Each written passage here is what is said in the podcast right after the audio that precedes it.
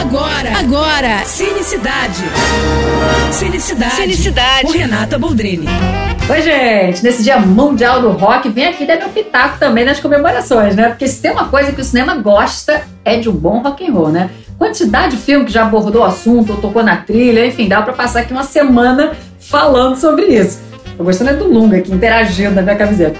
Bom, mas para não tomar muito seu tempo, eu separei então três dicas de filmes bem diferentes que estão no aplicativo do Telecine e que trazem, assim, rock na veia mesmo. Um documentário, uma cinebiografia e uma animação. Três trilhas maravilhosas. Então anota aí. Bom, o doc é para os fãs do Pink Floyd. Se chama Roger Waters The Wall, que acompanha aquela turnê do cofundador da banda entre 2010 e 2013.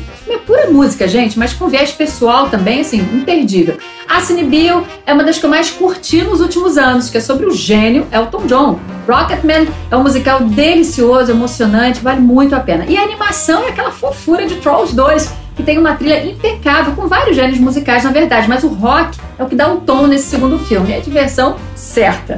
Então é isso, gente. Então aí os três filmes. Feliz dia do rock para vocês. Tchau. Você acabou de ouvir Cinicidade. Cinicidade. Com Renata Boldrini.